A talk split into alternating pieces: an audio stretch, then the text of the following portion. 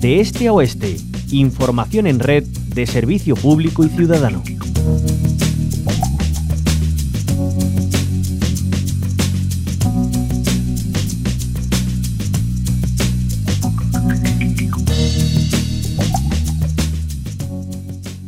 Uso de la inteligencia artificial en las empresas situadas en España se mantiene a nivel del resto de Europa.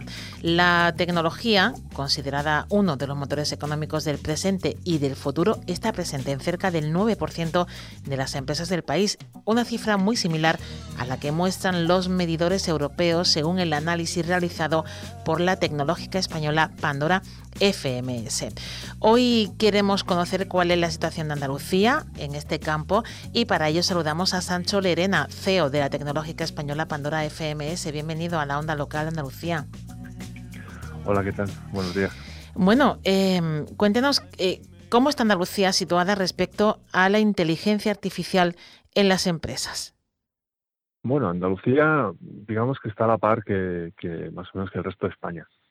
¿De acuerdo? O sea, estamos un poco en, la media de, Europa, en la media de España. Estamos todavía, yo creo que introduciendo la inteligencia artificial en, muchas áreas que, bueno, que todavía no están acostumbradas a, esta tecnología. Eh, ¿De qué porcentaje aproximadamente estamos hablando? De empresas que utilizan la inteligencia artificial. El 9% decíamos que es en España.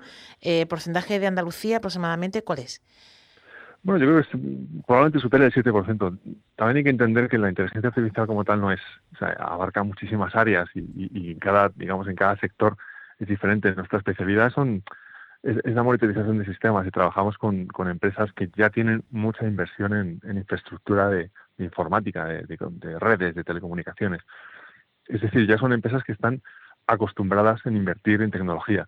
No es lo mismo una empresa, mm, por ejemplo, de restauración, que no tiene tanta tanto know-how, tanta, tanta experiencia invirtiendo en, en, tecnología que una empresa pues de logística que desde hace ya tiempo ha optimizado todos sus procesos de forma informática. Claro, porque para que nos hagamos una idea, porque cuando hablamos de inteligencia artificial nos suena como algo muy de ciencia ficción, realmente, pero en la práctica, en el día a día, ¿qué aporta a las empresas? ¿Qué eh, facilidades les da?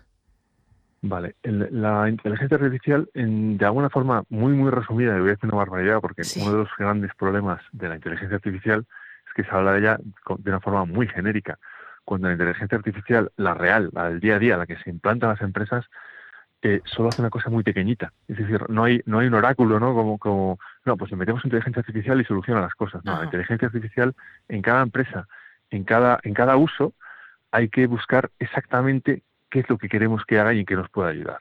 Por ponerte un ejemplo, ¿no? Lo que citaba antes en, empresas de logística. Eh, las empresas de logística tienen muchísimos problemas que se pueden resolver con inteligencia artificial. Pero ¿qué es lo que se lleva resolviendo tiempo con inteligencia artificial? Optimización de rutas.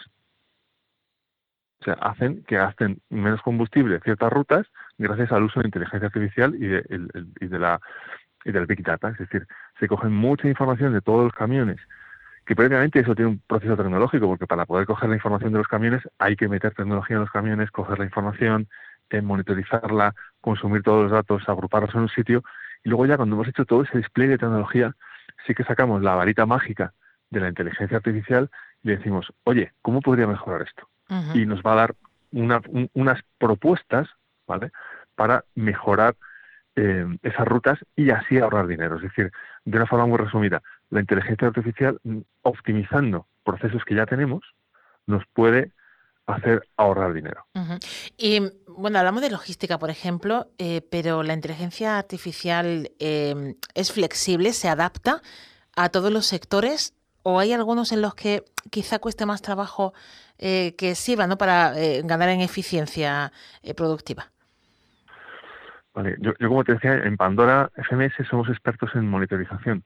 Yo tengo, yo tengo un dicho que es, eh, allí donde no hay monitorización, se acabará llegando a monitorizar, porque monitorizar no es más que coger información que mucha gente igual no está acostumbrada a tenerlo de forma informática, pero que se puede eh, llevar esa, esa, información, por ejemplo, eh, imagínate en, un restaurante, eh, yo entiendo que pues los jefes de sala lo que, lo que observan es cómo está de lleno el local, si las mesas están bien, si, si las mesas están mal, pero no hay un sistema, digamos, automático de transmisión de esa información.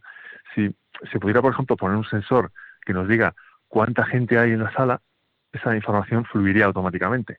Si tuviéramos, en vez de un restaurante, tuviéramos 100 y tuviéramos 100 sensores, podríamos obtener esa información en tiempo real, es decir, al instante constantemente, y poder con esa información que ya tenemos digitalizada tomar decisiones.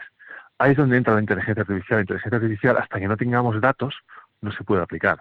Pero una vez que tengamos datos digitalizados, de cualquier sector, nos da igual que sea restauración, logística, fabricación, defensa, educación, en cualquier sector donde haya información que se, que se pueda recolectar, que se pueda monitorizar y que se puedan convertir esos datos en, en datos que podamos usar, con esos datos luego podremos optimizarlos con procesos de inteligencia artificial.